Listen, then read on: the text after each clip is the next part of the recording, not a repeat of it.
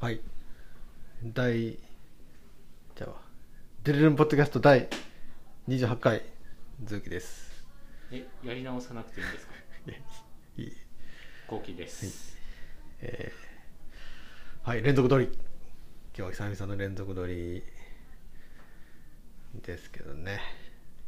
これ割と間隔短く連続撮りしてるような気しますけど、ね、あそう。久しぶりやろ。久しぶり。なんかも久しぶりやうねねポッドキャスト連続で聞いてるとこの人また連続撮りって言ってるっていう、いやいやいやいやないないない。ね今あの大輔は槍ヶ岳にね行ってるということで。いや、ね。よく行きますね。うん。なあ。本当に。なんかトラウマあるらしいでやつ。なんか実は昔山で高山病になってみんなの足を引っ張ったなんかトラウマがあるみたい。それがあってこう脅迫的に毎日六甲山行って病気ちゃいます？それ。それこそ。からやっぱり夜とか多分ほら自分がほらな槍ヶ岳で高山病になった姿とか夢に出てきたんちゃで普通避ける方向に行くのが逆う、に、うん。でそこをやっぱ乗り越えようと克服しようというふうに。なで何やったっけ？えーどこそこからのどこそこまであの歩いていったってね。夜ね。ねなんか飲んで帰ろうとな何キロぐらいあれ歩いて帰ったやろな。まあ歩くの好きな変 3, 態っていうことです。時間ぐらいかかった。言うてたけどな。ね。文明の利器を使えば20分もかからない道のりを。だからまあそういうことをやつは頑張ってきたからきっと。なでももしな今回も高山病にかかったとかなったらどうやってなんて声かけよう。家庭としては。いやもこんだけ頑張ってやで。また高山病になったら言うたらさ。もう体質でドクターストップかけてください。えダメでしょ同じこと2回やっちゃダメでしょ。病気になってる。病かかってないこと祈るわ。スポーツ医としてはダメかもしれないですけどあなたもうやらないでくださいって一言。うん。言っちゃいますけどね。ね。はいということで。はいえー、またなんか救急車の音鳴ってるね。最近よくなるよね。よくなりますね。気のせいかな？よくなると思うの。みんな転んでるんじゃないでしょうかはいということで、えーマクウィニーの Textbook of Family Medicine Fourth Edition パート1チャプター5 A Profile of Family Practice いきますね。続けてね。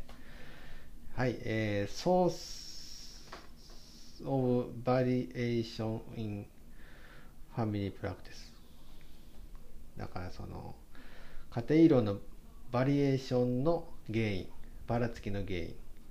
っていうのはどういうものなのかっていう話ですね。で先ほどまあ前回のいろんなデータでいくと、まあ、家庭医療プライマリケアにおけるまあそういう、えー病気の罹患率ねそれとまあ患者さんの利用パターンっていうのは世界のどの地域でもまあ似たような感じなんですけどでも実際の実践ではいくつかの違いがあるんですよということが書いてますね。ここの話ですよ、あの多分。あの日本の日本でうつ病が誰も見ないとかいう話は、まず一つ目、地域の状況。えー家庭医療に最もこう強い影響を与えるのは人口構造、経済状況、それ医者と、まあ、医者と人口、まあ、人口比率、人口における医者の数やね。それから、他のプライマリケアサービスの利用可能性、行政上の制約など、地域の状況であると。うん、で、まあ、医者が非常に少ない貧しい地域では、えー医者っていう家庭医っていうのは1時間あたり非常に多くの患者を見るんだと。ね、であの医者が極端にさらに少なくなったら医者っていうのはもう患者ケアの多くを他の職員に任して、えープライマリ組織のこうリソースっていうかまあ教育者とか管理者としてこう教育あの行動しなければならなくなりますよと。これなう僕らの地域もと貧しい地域なのかな。これまあちょっと日本特殊特殊やな。だと思いますね。この行政上の制約のところでちょっと違うもんね。貧しいわけじゃないけど医者たくさん見見るよね、うん、やっぱそういう特殊性をこうすごい感じるな。でも昔はそうだったのかもしれない。ああそうか。で医療の発展とともに良くなってきたけど昔のその伝統をうん。引きずってるのかもしれない。か。確かにね、みんなそういうそういうもんだと思って来てくれてるのかなはい。それからあとは検査とかもねやっぱり地域のの地域のリソースに関係してるんですよと。で、まあ、家庭が提供するサービスっていうのもその地域の他の、えープライマリケアサービスのまあなんていうか利用可能性に影響されていると。だからまあこうね、えー救急サービスがあるところでは家庭っていうのはあんまり外傷を見ることはないし、えーそれからえっ、となんだこれねあのー婦人科のねとかのところでもまあ同様でそういうまあ小児科とか3回とかそういうのがあれば家庭っていうのはあんまりそういうのは見なくなる可能性もありますということですね。はい。なんかなんか大丈夫かな。外が騒がしいけど大丈夫かな、まあ、気にせんといこうかなって。えーそれでこうこれ二次診療の一部とされがちな業務を引き受けて同僚にサービスを提供する家庭も増えているっていう。これなんかなんか家庭によっては地域によっては紹介を受ける家庭っていうのも実は増えてきてますよっていうことみたいですねこれね。うん、だからどうでしょうね。なんか家庭でもね先生でもほらスポーツドクターの先生とかもいたりとかいろいろあるよね。せ割とこうあのあとはあの発達もね見るよっていう家庭の先生とかね。カルテちょっと取らさせてもらっていい？あ、こっちはごめんなさい。カルテ取る？カルテ取るって。まあ気にせんとこかなんやろなんかそ騒がしいな。なんか検診の不安になってきた。あそうか。不安になってきたけど気に気にせずいこうか。えー、っとほんで何だっけ？何だっけ？やっぱり紹介を受ける家庭も増えている。そう。ね。それからえっ、とそれからそれから何だっけ？まあそんな話ですよまあ、地方の方がね。より幅広いサービスをそうそう提供しないといけないと。だから僕らがさだからあんまりうちってあの婦人科の人なんてまあ見ないし、来ないし。うん、精で神科の患者さんも割と周辺にまあ本格的なのを送るよね。あとは眼科耳鼻科はほぼここではあんまり見ないうん。ことが多いただ整形はいくらでも周りにあるけどうちにも結構来る。あれね不思議よね。なんでかな、まあ、数自体が多いからかな。やっぱ総数が非常に多いんだと思う。うん別に他に行ってないわけじゃないもん行ってねないわけ。他のも行くけどうちも来るみた来いな。るもんね。なんかあの正規の先生言いづらいからうちで尻尾もらうとかあるよね。正規の先生のとこで注射してもらうけどちょっとこう痛み止めくださいって言いづらいからうちに来るとかね出していいんかなと思いつつ出すけど。なこのこの難しいところですね。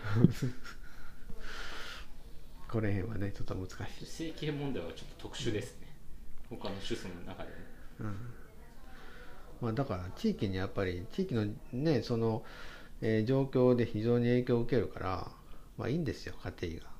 だからねそうなんちゅうか婦人科とか見ないとか何？外傷見ないとかイコールダメな家庭ってわけじゃないっていうことですよ。な？じゃあそうです。な？逆に地域ですぐ近くにもっとプロフェッショナルで見れるのがあるのに、うん。自分で見るっていうのはちょっとどういうことってなりますけど。ねだからそういうのがなんかない？その某学会の中にそういう雰囲気。その高齢者しか見れない高齢者の内科しか見れない家庭医なんて家庭医じゃないみたいな。ない？そういう雰囲気まあでも来るもの拒んでなかったらそれでいいと思うんですけどね。まあまあちょっとこんなん言うたら角が立つわ。角が。はい。まあそういうことで。えーっとはい。2番目。医師の年齢。これはもなんか面白い書き方してたけどね。医者が高齢化すると、えー患者も高齢化すると。でここが面白い。ほら。ね。家庭医療の診療は生物の生き物のようなもので医師も高齢化して変化し長年にわたって発展し変化しこう適応していくものだと。だからまあ医者も患者も年取っていくとそういう家庭医療の診療も生物生き物のように診療内容も年を取って変化していくと。謎のビタミン療法とかがいやほんとそうやね。高齢の医師は割とビタミン剤を出すのが好きな先生はいますけど。だからそれほらこれほんまなだから僕もえ実はこのクリニックはね開所してから35年ぐらい経った時に僕継いだんですよ。ね。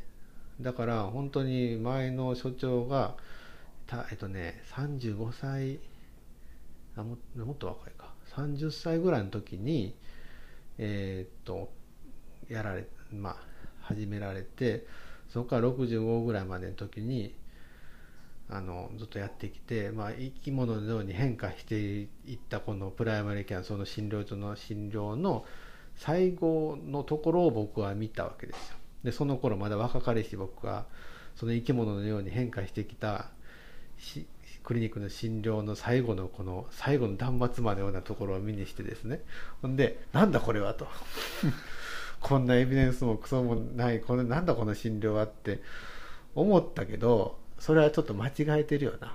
まあそれはまたさこっちも高齢になってくると あなんとなく分かってくるね。それはやっぱこの地域の実情に合わせてさ患者さんとそのドクターが共にこう歩んできた結果なんだよね。だから穴がでも頭から「なんだこれは!」とか言ったらあかんよでな変えちゃうとまずい。いろんな歪みがそういう悲鳴が聞こえてくる。そういう単純なもんじゃないってことですよね。うん。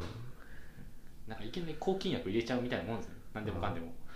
でも風邪の人に全部注射してたからな。何やったっけあの何やったっけ身の前心じゃないそそういう時代もあったんです。うん。なんか今でもいてんで風邪ひいたから注射してっていうでもだいぶ減りました。うん。だいぶ減りました。なあ前の先生してくれたのにってだいぶ減りました。あれ聞くらしいででもみんな言うもんあれ聞いたんですよ先生って。いや多分風邪は自然に治りますから。注射してなくても多分効きます。うん。まあまあそういうね。はい話して。はい。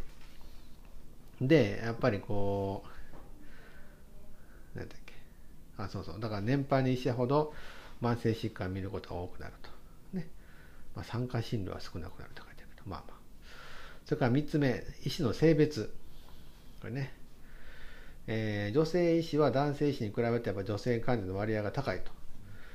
いうのがその、えー、と全米外外来医療調査。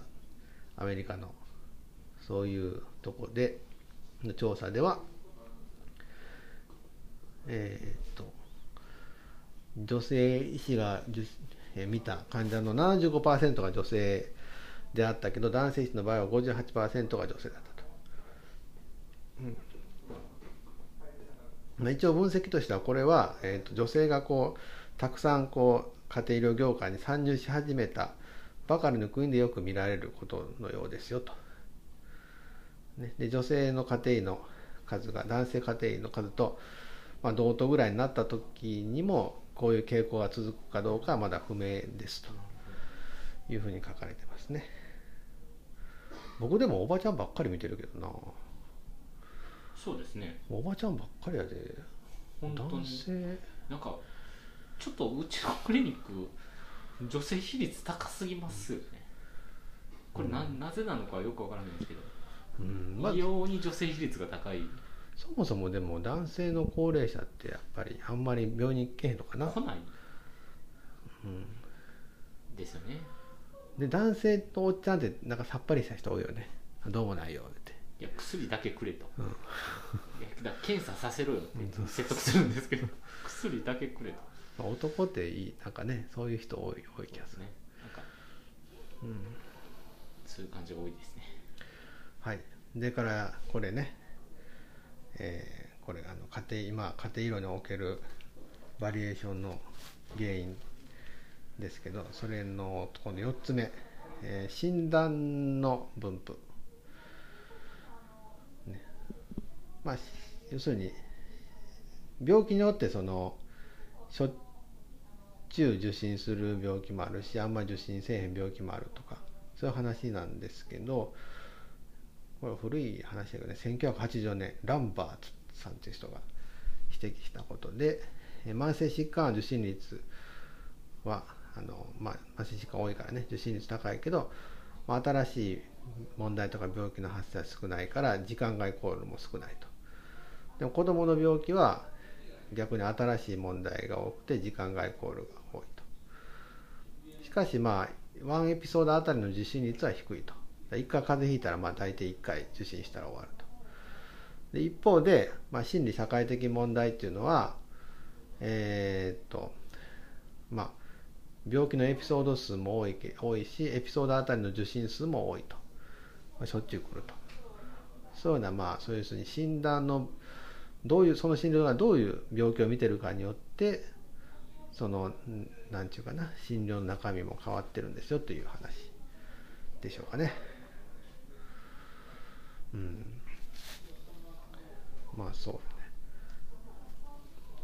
そうですねどうしか言いようのないそうですね、電気はないね。うん。まあまあ。で、次が、5つ目が、これね、教育っていう、そう。訓練を受けた、要するに、あの、家庭医療のレジデンシーを修了した家庭医は、その、そういうのを、そういう訓練を受けてない家庭医と比べて、どうだみたいな研究があるのね、これね。ちょっと古いけどね。このアンウウドゥンウドゥソンっていう。これ読むの難しい。ウドゥソンっていう。ウドゥソンっていう人は間違がってますねえー言ったのはね。えっ、とそういうちゃんとレジデンシー教育を受けた医者っていうのはなんだこれ。なんで昔の人ってこんな難しい名前ですか？この予防のフローチャートとか、まあ、予防に関するこうリコールシステムとかですかね。そういうツールを用いてこう組織的なあの予防に関する診療を行っている可能性が高いと。まあ確かに家庭医とかやってないと予防とかあんまり考えへんよな。まああんまり気が回らないねですね。普通病気診断して治療するやもんね医者ってね。うん僕らは割とねちゃんとヘルスメンテナンスっていう問題点リスト書くもんな。でも日本は変な予防は好きかもしれないですよああ謎の検査がやたらと組み込まれる頸動脈エコーとか。もう今はないか頸動脈エコーとか。とまあそんな言っちゃダメです。怖いです。消される、怖いです。消されます。まあ、頸動脈エコーもね必要な。研究されてる先生方いっぱいいらっしゃるので必要な検査なんで。はい。えー、と消した方がいいかな後でこの今のくだり。いや大丈夫じゃない。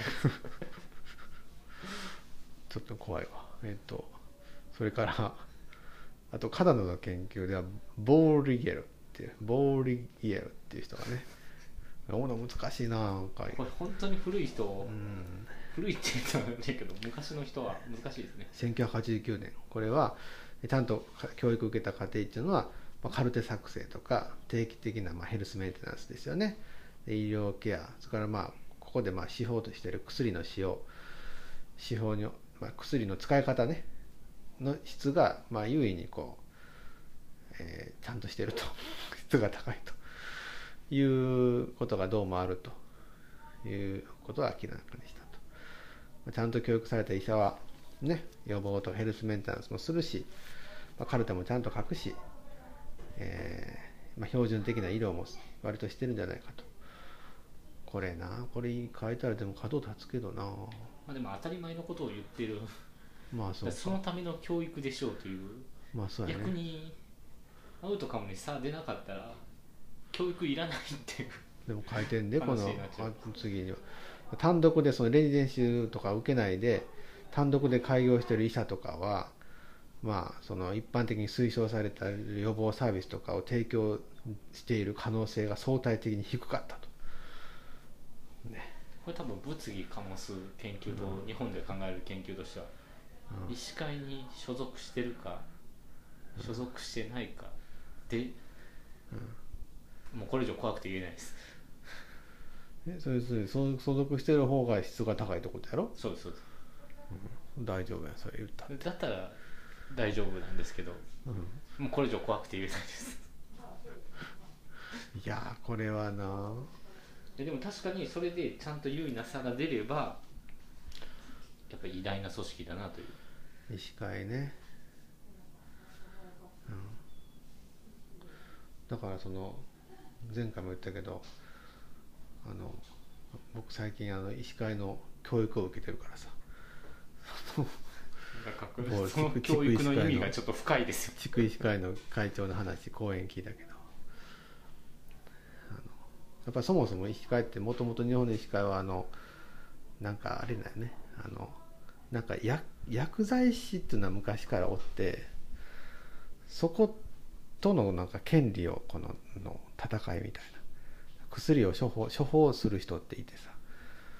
でもう勝手にその人たちはもう薬は処方してやりたいなったけどそうせんとちゃんと医者のし処方がいるんだみたいな。そういうところのをまあなんかそういうそういうところのなんていうかせめぎ合いからさ一番最初はなんか出てきたみたいな話を聞いたけど。まあでもやっぱ目標としては医療の質を担保するというところはそうそう医師会の使命であることは間違いもともとないので。もともとそうそうなんですね。もともとそうもともとそうで今もそうです。いやそうそう今もそうやと思うねんけど。うん。まあまあ、うん、だからまあ昔よりでも昔は本当プライマリケアの組織やったけど今はねスペシャリストの先生も多い集団やからやっぱ難しいやろな、難しいですね。やっぱいろんな先生がいるから。ちょっと多様化してましたね。そうそうそうそう。うん、だからまあえーっと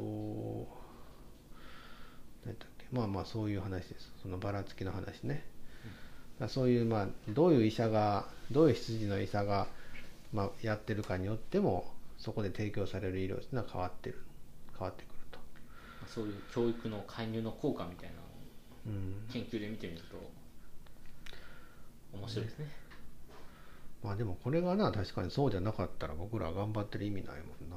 そう。はい。怖くてそんな研究はしないですけど。うん、いや僕もしない。うん、まあそんな。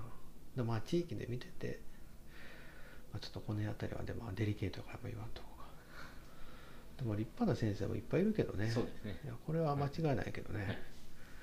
うん、ちゃんとその理念を忘れていない先生方がそうそうそう大多数なので、まあ、逆に言うとレジデンシー受けてもろくでもないのもおるしな。まあそれは言うたらもうあれか。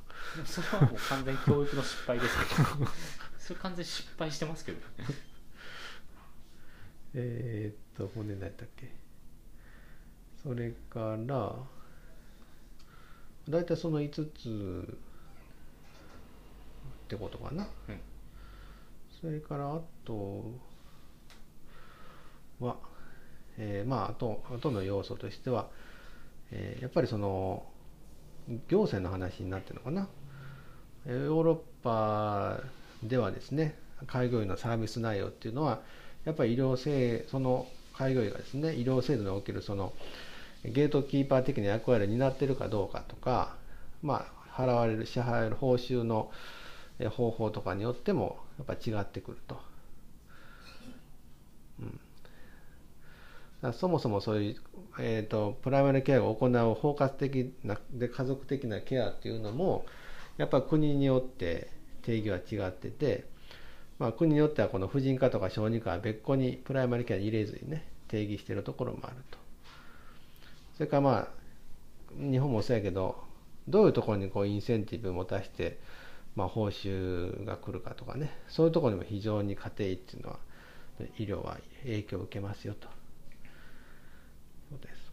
でそれから最後に書かれているのがまあその、まあ、基本的に先進国ではね家庭医っていうのはまああの、まあ、清潔な、まあ、衛衛生的な面ではあのなんちゅうの？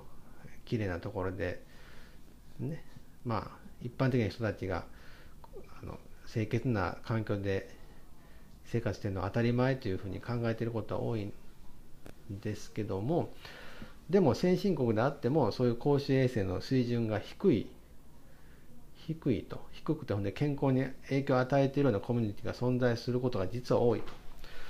ででも先進国の家庭っていうのはあんまりそういうことに慣れてないっていうか慣れてないのでえーっと家庭医療の環境面での教育ね公衆衛生がいかにそういうまあ、影響健康に影響を与えてそれをどう扱うのかっていうところの教育は行き届いてないっていうのが現状であると。これなんていうか、うん。まあ、あんま詳しくは言えないですけどうん、うちの組織はだいぶ有利な立場にいると思います、まあ確かに環境的に問題ある人いっぱい見てるけどね。あとやっぱ公害とかも結構やってるじゃないまさに公衆衛生の最たる、やっぱりね医医者ってやっぱ先進国の医者って基本エリートな人たち多いやろうから教育的なところであんまりそれ辺をやってないと。あんま遭遇しないですね、うん。多分。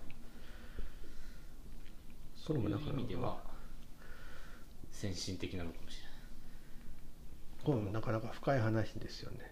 そうですね。意識的にそういうとこはやっぱり教育専攻医とかねにもしていかないといけないってことですよね。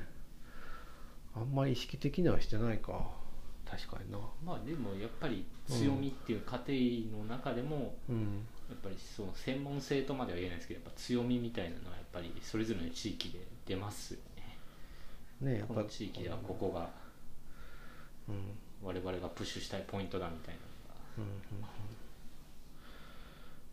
うん。はい。ということで。